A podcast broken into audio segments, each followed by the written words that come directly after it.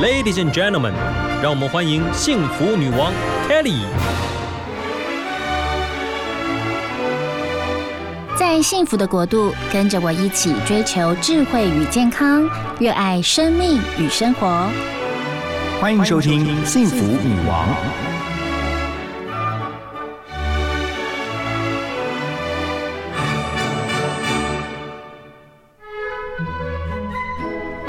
FM 一零二点五幸福广播电台《幸福女王》的节目，我是 Kelly 何太。今天我们节目非常开心哦，邀请到一位舞道。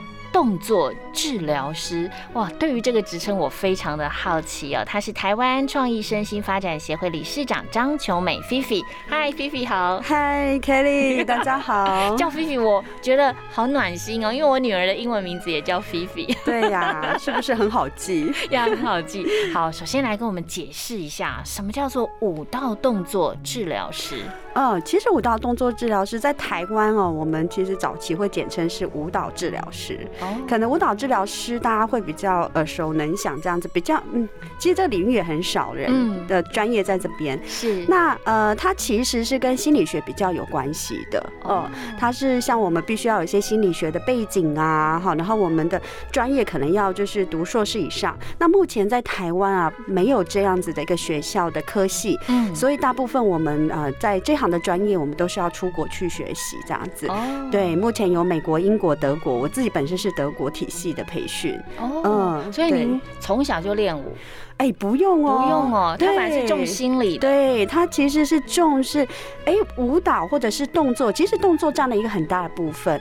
怎么去看一个人的动作，然后呢，去理解他动作的内在的意涵，这才是最重要的。好有意思哦！所以我们现在有什么动作？我现在摸耳机，嗯，这代表什么意涵？哎，我们可以去猜想说，或者是我们去感觉说，哎，你可能会有什么样的意图在这个地方？哈，你做了很多的动作，其实它主要就是你。别人给你的非语言的讯息是什么？哇，哎，所以舞蹈治疗师他其实就是我们在学的有很多的动作分析的方法，哦，就是在看说，当你做这样的行为、这样的动作的时候，你可能当下的状况是什么？哦，我懂。所以说，您在整个呃创办了这个协会啊，其实这一路上，您也花了一些时间去陪伴了关护所的一些青少年。对我做了三年在里面。哇，所以我们今天在我们节目当中，真的可以好好的来聊一聊。那菲菲，您是住礁溪宜兰？对啊，所以您专程从宜兰礁溪来？是啊，其实好感动哦。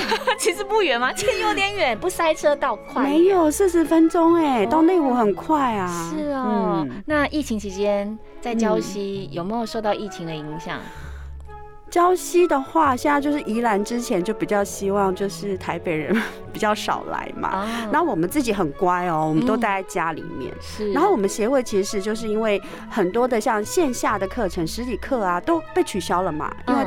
大部分，之前三级防疫的时候都不能有那个室内的那个群聚嘛，所以我们就后来改线上。那我们也做了那个公益课程，因为我们知道说，其实这个疫情来，大家的那个压力啊、焦虑都很大。对，好，经济的考量啊，好，身心的考量，哦，压力很大，所以我们就办了二十五场的线上的正念身心减压课。嗯，对，就是每个礼拜一、三、五的下午，我们都陪伴大家。那来的人都是哪一些人呢？哎很有趣哦，其实我会觉得哦，像这种身心治疗或疗愈的课程，很多大部分都是女性哎。女生特别需要疗愈，也不是，我觉得女生特别可以，就是她自我觉察或者是自我成长的需求很大。我觉得就是女生也特别需要，但是女生也比较愿意，就是敞开心胸去接受、接纳别人给她一些帮助。是的，对。所以我会觉得女性的这个呃思维哈，可能跟男性思维其实那个路径不太一样。那我们来参加的总共有呃上班族的，也有老师的，或者是我们以以前在协会有参加我。我们课程的一些学员，那我们这是公益，所以是免费，你想上来就上来。然后我们一场大概就是会有呃二十几个人左右，总共有呃最后是四百五十个人次有参加，我们都有数嘛。然后我是找了五个我的同行，然后呢呃五个老师啊，我们自愿的在那边上面陪伴大家。哇，嗯。真的很棒哎！疫情期间有这种免费的课程，然后可以得到一些专业的一些帮助，真的的很好。好，菲菲，其实您啊、现在是一位舞蹈动作治疗师，但是呢，您过去其实是在医院工作嗯，是的，呀，对您是急诊室的护士。对我是急诊，然后就看到了很多那种啊、意外事件啊，然后生老病死都在医院看过。嗯，哇，所以我发现很多护理师算护理师对不对？嗯对护理师转行哎、我现在认识的哦护理师有转行成为什么室内设计师，哇，好酷哦！也有护理师转行成为那个芳疗师。哦，那个比较常见。OK，对。那您是护理师转行成为这个舞蹈动作治疗师，对，为什么有这样的起心动念？其实我要说是我其实从小就很爱跳舞，哦，但是你知道我们在被护理师耽误的 dancer 没有，其实是我自己放弃成为一个专业 dancer 的，哦。因为我们在宜兰有男舞蹈团嘛大家都知道很有名，很有名。可是他们是跳古典舞的，嗯。那其实我后来也有持续在跳，长大后来也有在跳，在一些舞团，就是非专业的舞团，就是跳舞当舞者。可是因为小时候的发现说，你要成为一个舞者，其实他用身体训练方法是非常严苛的哦。那我就觉得说，哎、这个好像不是我想要的一个动身体或者是学舞蹈的方式。嗯那也因为就是说，呃，我其实有个助人的想法啦，嗯那我就想说，哎、那我可以成为一个护士、护理师。嗯那就在这条路，我也做得很开心。嗯然后后来之后长大之后，当你更有自我意识的时候，你就觉得很想跟过往的自己的一些兴趣哈，跟专业结合。那我真的就找到了这个工作耶，在台湾其实很少，而且但那个时候还嗯很少，而且几乎没有人什么人听过。呀，对所以我觉得那就是你的缘分嘛。对，然后我就发现说，其实哎，舞蹈它不是说一定是要做这么严苛的身体训练。它其实是借由身体去跟你的身心连接，嗯了解你现在内在的情绪啊，然后你身体的感知啊，还有过往的一些记忆。所以呢，我找到这份我的专业，我其实真的超爱的。呀，嗯。其实我观察到您这个带着大家去做所谓的舞蹈动作治疗，嗯，其实很像团康团体活动那种嗯感觉，并不是在讲究呃要像芭蕾舞跳的多么的精准，嗯。而是讲究的是大家在心灵层面怎么样去认识自己的身体，觉察自己的身体，嗯。然后甚至跟呃假设有同伴，可以大家可以一起互动，嗯，对，其实它有很多层次哈。嗯因为你动身体就有很多层次，就是你从身体的五感嘛，我们的感官开始，是，然后是不是也会感官你在动起来的时候呢，其实会有些情绪出来啦，然后甚至你也可能会有一些身体的感知层面出来。然后呢，其实我们也很重要，当我们在做团体的时候，嗯我们很重视是人际连结。嗯对，其实我们是人类是社群的动物嘛。是那人际连结其实会让人比较开心。哎，我相信啊，因为有时候就是假设人是分开的，嗯在讲一个故事，跟两个人是手牵手。假设我们现在来手牵手，好，好，那牵起来这样，牵起来。然后或者是抱着，嗯，那整个情绪的涌现。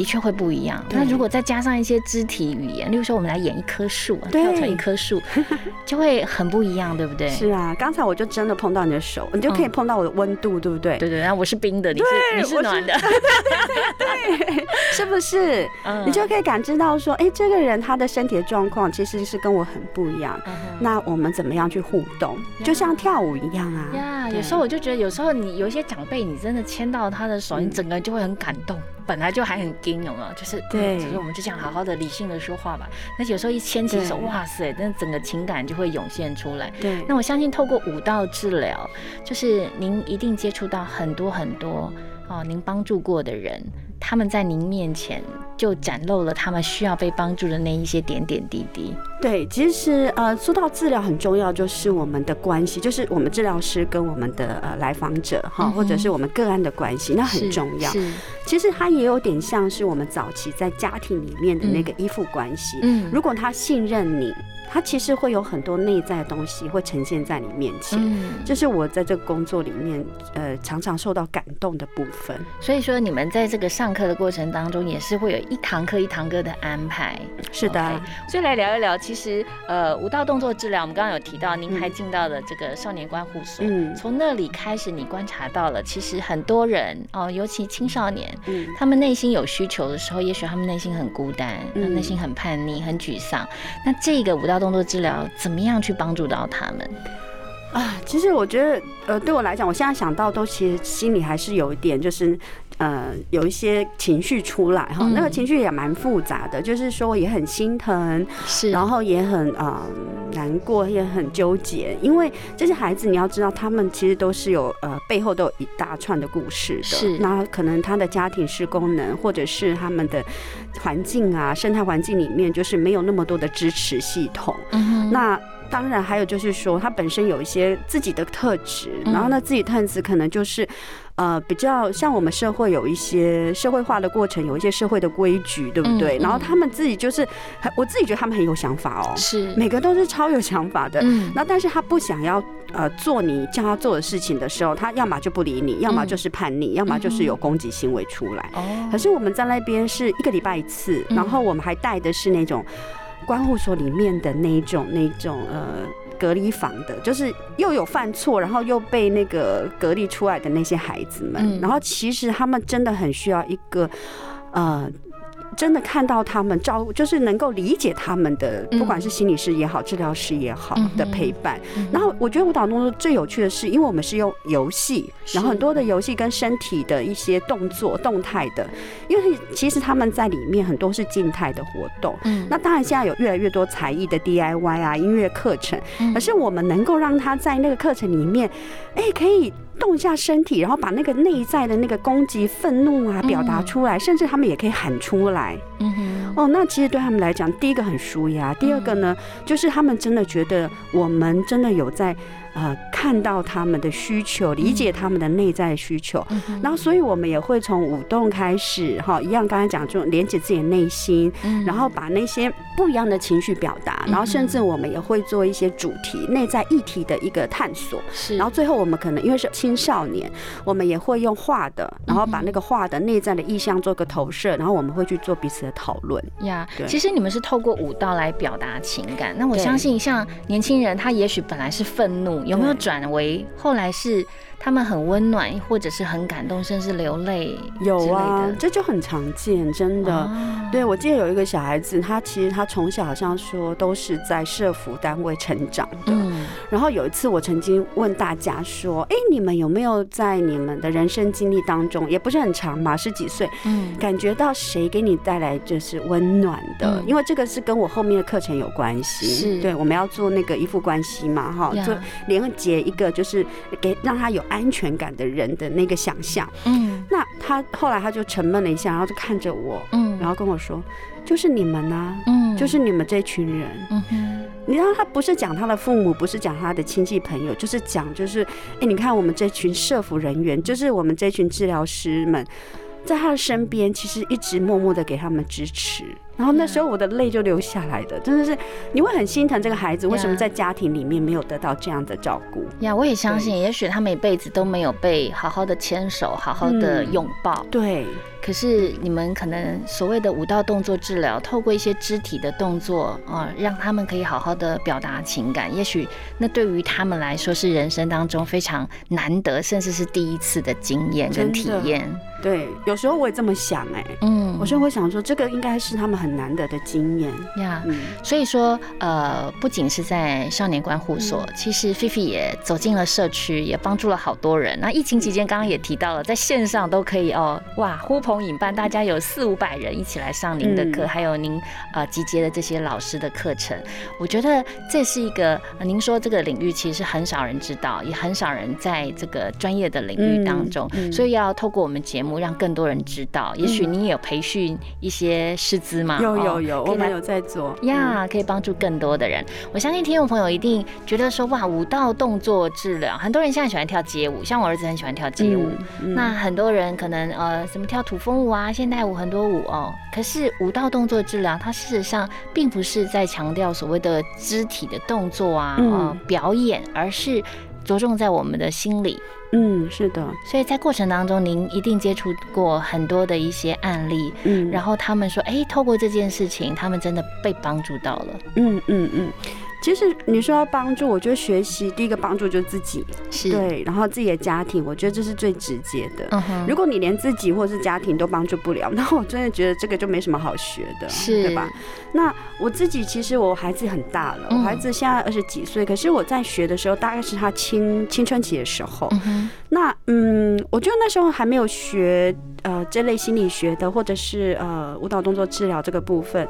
我就会觉得说，我的孩子的特质跟我差很多，是因为我是一个啊比较讲话、行动力都比较快的人。嗯然后呢，但我的孩子他是比较慢一点，而且他比较是渐进型的，嗯哼，他没有像我这么突兀的样子。嗯那我讲到渐进跟突兀，这个其实就是跟我们的动作有关系。是是，那我们在看的就是，其实我们是在看这个人他的动作、他的形体。那我们治疗师会第一个，我们先做分析，观察分析嘛，先观察，后来分析，然后后来再给一些干预。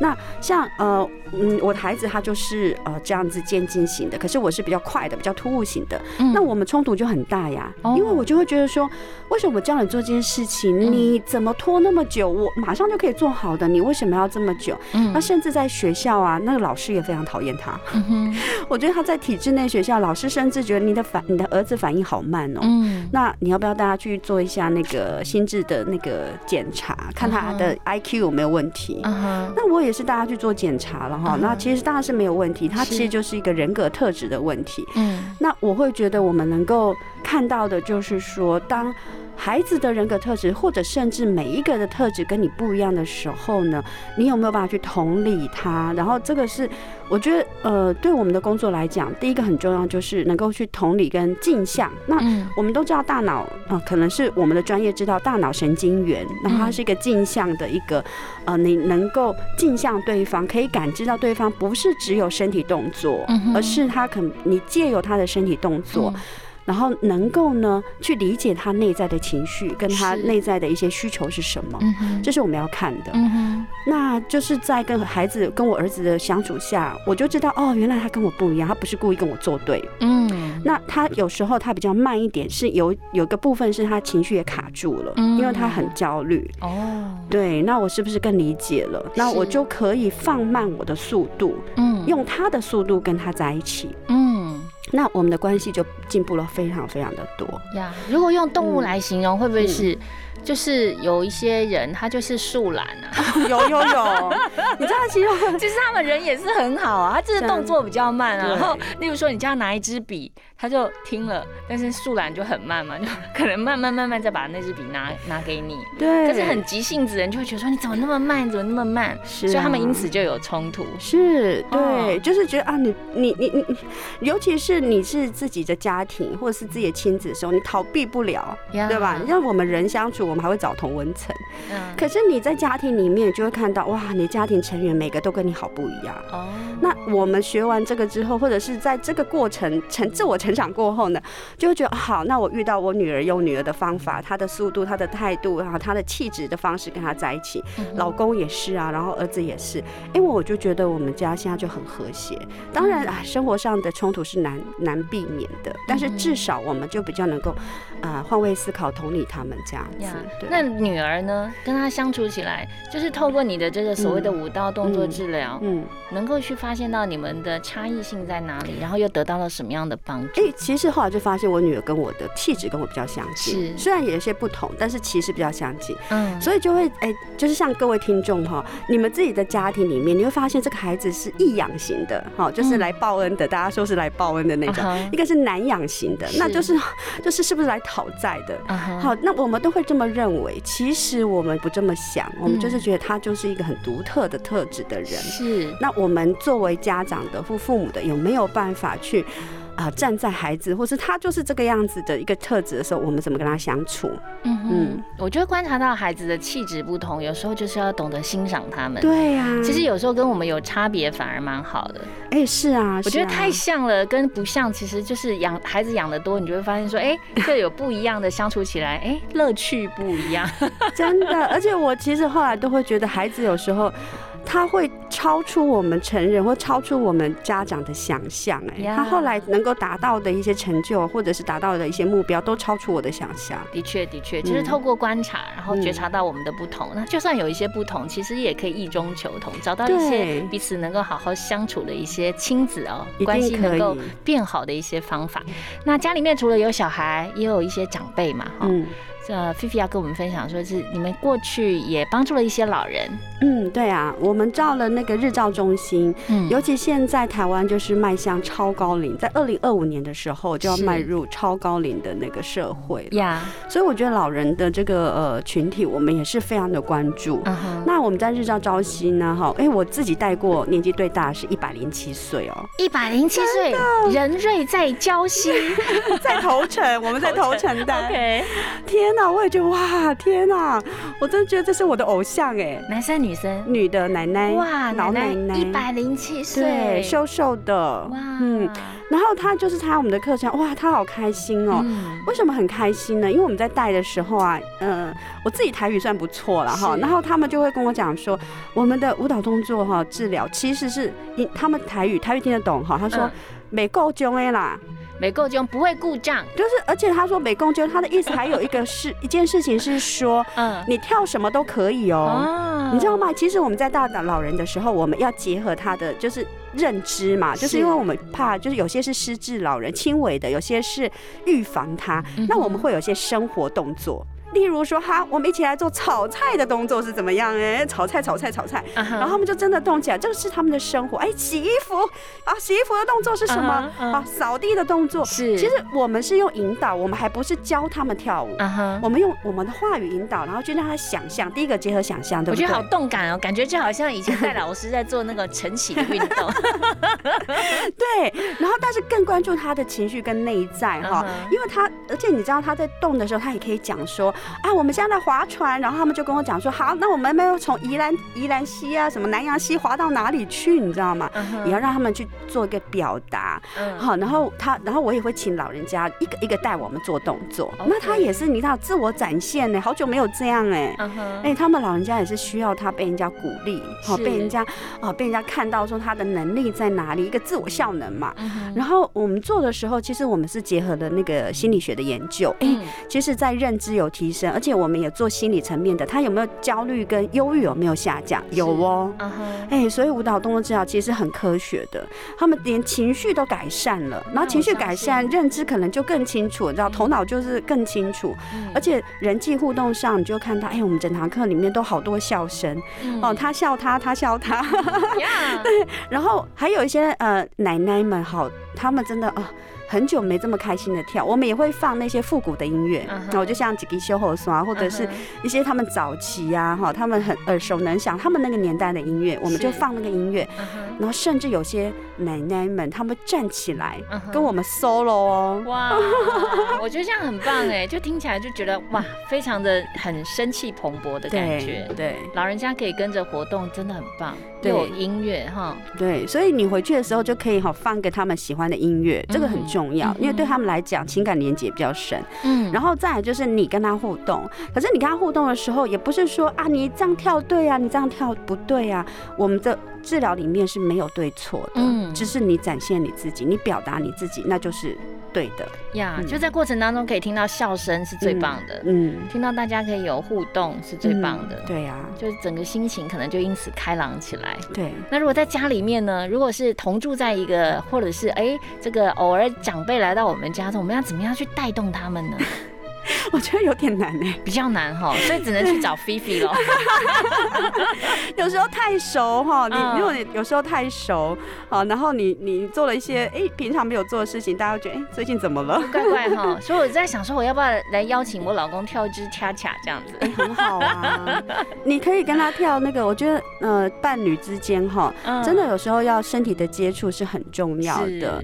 然后还有你们两个人哈，能够那个互动，其实我们的亲密关系就像是呃在跳舞一样，有时候要一进，有时候要一退呀啊，是不是？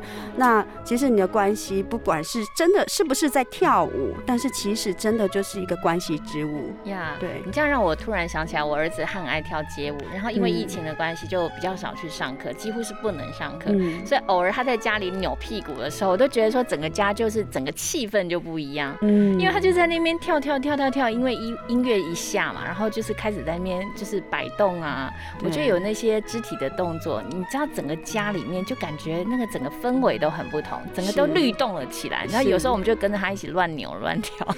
对啊，而且你也可以请他教你，他会觉得很开心。他说：“哇，你看妈妈，你看我很棒。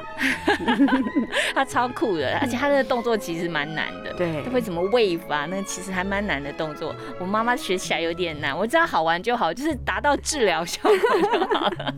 今天时间不够哦，就是在我们播音间呢，其实菲菲整个就是手舞足蹈起来了，难免啦，因为跳舞的人一定很想要动一动。那把握最后一段的时间，跟我们分享一下。其实因为疫情的关系，所以您的课程都采线上啊。但是事实上也因为疫情的关系哦，因为是线上，所以也无远佛界哦。你不只是在宜兰礁溪啊，新北市包括国外都有连接起来。对对，其实我觉得这个是未来的新时代的 一个状态，就是线上线下可能要同步进行了。嗯，那。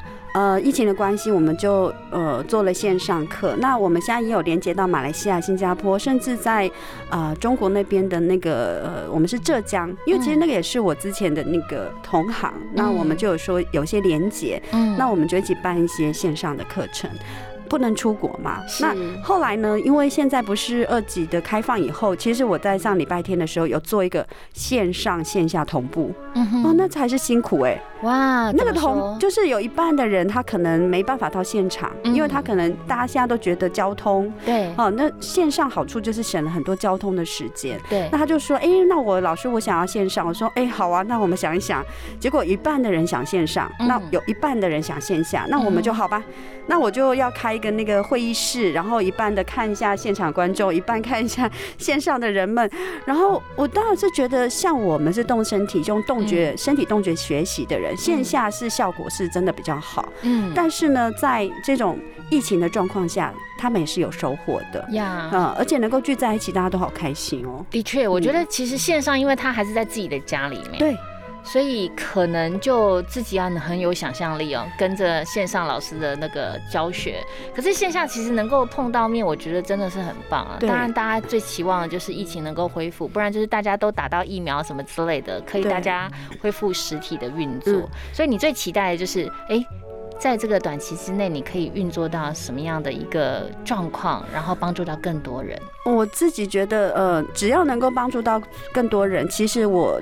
其实都可以接受哎，嗯，因为哈线上其实后来发现还有一个好处，大家其实，在自己的房间或自己家更有安全感哦。因为，他有时候他动起来，有可能在线下的时候遇到别人，他还很尴尬，会害羞，会害羞。反而他在线上，有些学生跟我反映说，他在家里他反而哎他自己动的或感触更深，有道理哈。哎，所以我觉得我们要因应时代的变化 做调整了。哎。